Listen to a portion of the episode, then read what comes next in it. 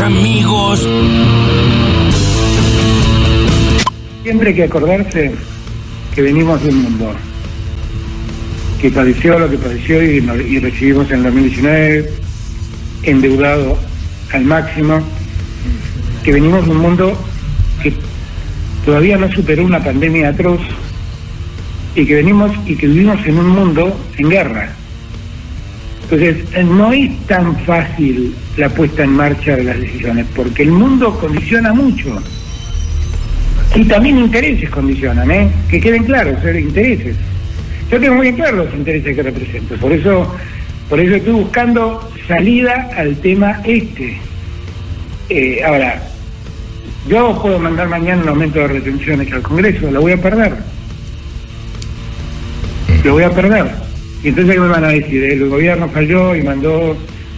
Y sí, y claro, si tengo a toda la oposición haciendo tractorazo. Cagado de miedo. Sin duda que, que el virus aparentemente empieza a comportarse como una enfermedad respiratoria que todos los inviernos produce aumento de los contagios. Ahora, lo que podemos hacer nosotros en todos los inviernos es ser más cuidadosos. Por ejemplo, viste que se dice mucho, me, me enfermé porque tomé frío. Eso en verdad no existe. Uno cuando toma frío no se enferma. Lo que sucede es que cuando toma frío cierra las ventanas y se contagia algún virus. Entonces lo que tenemos que hacer nosotros es ventilarnos mejor los lugares de los lugares cerrados con una ventilación continua. Mejor significa que no tiene que estar abierta la ventana de par en par, pero si uno tiene eh, cruzada la ventilación, por ejemplo, en un aula, un poco de una ventana y la puerta, se logra ventilación cruzada. Oye, oye, despacio, cerebrito. ¿Cómo se lleva con la reta? Bien. Bien con Horacio. Algunos días, otros días más o menos. ¿Por? Porque son muy distintos. Bueno, porque- porque por ahí, no sé, viste, qué sé yo, algunos días coincido, otros días coincido menos, pero no me llevo mal. Claro. Eh, sabe que es uno de los que está ahí para también para la carrera presidencial, ¿o no? Sí, pero digamos, él no jugó al hockey, así que le falta, le falta esa velocidad, ¿viste? ¿Mm? Sí, sí, yo no. no lo vi jugar nunca a hockey, la verdad. Como que no, no lo tengo mucho. a- Corre la red igual, Además, en, corredor. además en el hockey tenés un palo, con lo cual, ¿viste? ¿Eh? Amigos nuestros. Carlos, ¿qué decís vos de esto?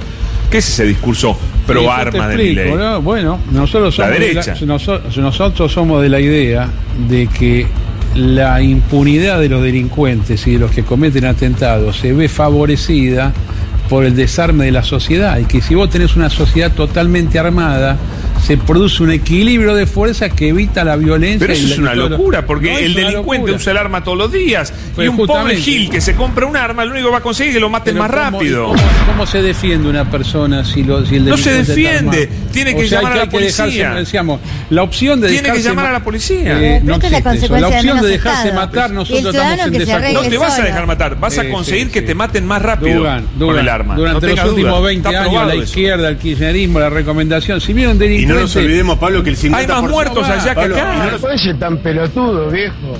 Y argentinos, bueno, a mí me encanta, no tengo el gusto de conocerlo, pero me encanta la lógica de, de Milito, que, que hace lo que nos gusta a los hinchas argentinos juniors, que es jugar bien al fútbol. Los hinchas argentinos juniors perdimos con River un partido donde jugamos tan pero tan bien, pero lo perdimos con alegría, porque jugamos tan bien que nos sentimos contentos. Alberto Fernández y sus sensaciones luego de la eliminación de Argentinos Juniors. Sí. Perdimos con alegría, per- porque jugamos bien. No, Alberto no se pierde con alegría. Bueno, eh, esto viene a reforzar dicho, lo ¿no? que Sí. el psicólogo decía el otro día del masoquismo Sí. albertista, ¿no es cierto? No. Que le gusta estar en ese lugar de perder. Disfruta. Disfruta, sí. Eh, bueno, perdimos, pero pasamos bien. Perdimos con alegría. Eh, está bien que está hablando de fútbol, ¿no? Sí, está bien, pero es pa- es Sí. parte de una forma, ¿no? sí. De una forma. Es sintomático. Eh, realmente. Eh, también es sintomático cómo está el libertarismo a pleno en la pantalla de C5N. No, evidentemente mide Garpa. Eh, para el show televisivo funciona, porque si no, no se puede explicar que todos los días haya Eh, sí, libertarios ahí. a- algún libertario en la pantalla de C5N diciendo esas barbaridades. Más de uno en el, en el caso de ayer. Eh, estaba Pablo Dugan, era el programa de Pablo Dugan, con Carlos Malatón, sobre si la gente debe estar o no armada, chicos. ¿Viste esos debates que vos decís, otra vez en esta? Sí. ¿Pero por qué? Sí. ¿Qué pasó? No. Eh, Son como cajones, ¿viste? Hay cajones eh, con debates, ¿no? Y cada tanto abren el de la, la gente tiene que estar armado o no. Lo ponen arriba de la mesa un rato, lo guardan y Sí. queda ahí. Cada tanto vuelve el, el servicio militar obligatorio. Tenemos Sí. varios cajoncitos. Méritos. Patricia Bullrich, en un canal de YouTube, eh, fue a dar una entrevista, un canal que se llama Doble Mérito, sobre su relación con la red y la carrera presidencial. Eh, y la relación con el hockey no la entendí, pero deben ser muchachos que jugaron al hockey. Eh, la reta creo que estaba diciendo que jugaba al hockey. Eso es lo que yo entendí. Ah, ella jugó al hockey en su juventud. Ella, ella. Eh, claro. eh, hizo tantas cosas en su juventud, Patricia Bullrich. Claro, ¿no? sí, fue militante de. Montoneros, jugó al hockey. ¿Qué más? Eh, bueno, Eh, debe haber hecho un montón de otras cosas que no, No, sabemos, bueno, después que no conocemos. bueno, Sí. fue, eh, es, es- es de su familia Bullrich, de... Para eso lean el libro de Patán Ragendorfer, eh, sí, Patricia. lo- recomiendo mucho siempre que lo lean, sobre todo la parte de los orígenes de Patricia Bullro- eh, Bullrich Luro, Luro. Pueyrredón. Papito. Seti- se- Siete millones de hectáreas entran en ese apellido. Nicolás Kreplak, por el aumento de casos, las recomendaciones para evitar contagios ahora que viene el invierno. Y Alberto Fernández con Tenenbaum sobre retenciones, que es claramente el título del día. Todo eso entre las voces destacadas. Ahora las noticias. En maldita suerte. Es por ahí, pero no se puede. Alberto le pidió al Congreso una suba de retenciones para frenar la inflación, o por lo menos dice que eso desearía. Dijo que es la mejor herramienta para desacoplar precios internos y externos, pero aclaró, necesito que la oposición entienda y acompañe. Mm. Pocas horas después de las declaraciones del presidente, salió su ministro de Agricultura, Julián Domínguez, a aclarar que no habrá suba de retenciones. Desde que asumí la preocupación del presidente es el aumento de los alimentos para las y los argentinos.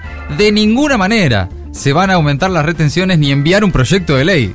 Se apuró, pero rapidísimo salió Sí. Domínguez a aclarar. Más temprano, bueno, el presidente había explicado que la medida es necesaria en el marco del conflicto entre Rusia y Ucrania y lamentó que siempre la gente del campo, dijo, interpreta que es una medida en contra de ellos. Guzmán, todo tuyo. Cambios en el gabinete. La Secretaría de Comercio Interior pasará a la órbita del Ministerio de Economía. El presidente decidió mover la Secretaría del Ministerio de Desarrollo Productivo a cargo de Matías Culfas a la de Economía. Entonces, Roberto Feletti, un hombre alineado con el kirchnerismo, pasará a reportarle a Martín Guzmán, el ministro más cuestionado por el sector del oficialismo que lidera Cristina Kirchner. La intención es que el anuncio de la medida sea, en principio, esta misma tarde, apunta a dotar al Ministerio de Economía de mayores herramientas para tratar de controlar la inflación.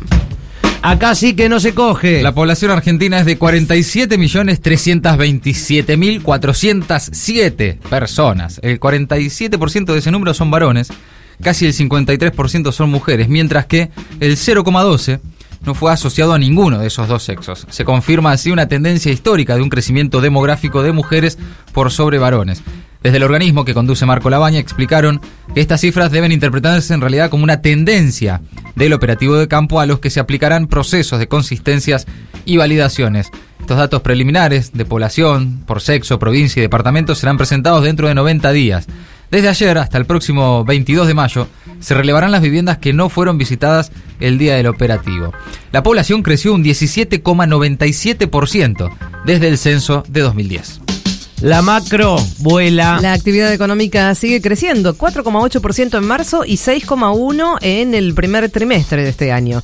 Lleva 13 meses consecutivos de alzas interanuales. Los sectores que más crecieron, como en todos los meses del verano, fueron los hoteleros y gastronómicos. Y en lo que respecta a febrero pasado, el estimador mensual de actividad económica, que recordamos reúne a varios componentes que integran el PBI, marcó una baja del 0,7%. Desde el Ministerio de Economía destacaron que la actividad económica supera por noveno mes consecutivo el nivel pre-COVID de febrero de 2020. Rígido como rulo de estatua. El FMI avisa que las metas y los objetivos del programa permanecen sin cambios. El vocero del organismo agregó también que las autoridades nacionales están comprometidas en asegurar que se alcancen estos logros. Se trata de las metas de déficit, acumulación de reservas y emisión monetaria. Las conversaciones entre las autoridades argentinas y los técnicos del fondo, referidas a la primera revisión del programa en curso, registran buenos progresos, al menos así lo dijo el fondo. Dicha revisión significará el desembolso de 4.100 millones de dólares, que está previsto en el acuerdo para hacer frente al vencimiento por 2.690 millones de dólares para el próximo 21 y 22 de junio con el propio organismo. Cuarta para todos. Axel Kisilov anunció la segunda dosis de refuerzo libre en la provincia. Será para todos aquellos mayores de 18 años que hayan cumplido al menos cuatro meses desde la inoculación con la primera dosis de refuerzo. La inmunización se realizará en todas las postas de vacunación que fueron emplazadas en los 135 municipios sin necesidad de contar con turno. Sí, justicia 100 años después. Fallo histórico por Napalpí, el primer juicio en la historia del país que juzga una masacre a pueblos originarios. La justicia reconoció como crímenes de lesa humanidad los hechos ocurridos durante la masacre de Napalpí que involucró la matanza de más de 400 miembros de las comunidades Com y Mocoy por parte de policías y colonos en 1924 en Chaco. La jueza federal consideró que hubo responsabilidad del Estado en el marco de un proceso de genocidio de los pueblos indígenas, ordenó una serie de medidas reparatorias, entre ellas constituir un sitio de memoria y continuar con el trabajo del equipo argentino de antropología forense para ubicar fosas comunes. Indefendible. Villa quedó formalmente imputado en la causa por el abuso sexual de una joven. Según el abogado defensor de la denunciante, Roberto Castillo, con la prueba aportada hasta el momento debería ser llamado a prestar declaración indagatoria. Por otro lado, pospusieron la declaración de la médica y le realizaron una pericia psiquiátrica a la denunciante. La testimonial de la profesional es clave porque fue quien constató al día siguiente del hecho una serie de lesiones cuando atendió a la víctima. Nueva alarma mundial. Alerta en Estados Unidos y en Europa por el avance de la viruela del mono. Se trata de una enfermedad endémica en algunas zonas de África que se está expandiendo. Estados Unidos, Suecia, Portugal y España, entre otros países, informaron que detectaron sus primeros casos. Perú declaró la alerta sanitaria, aunque todavía no detectó casos.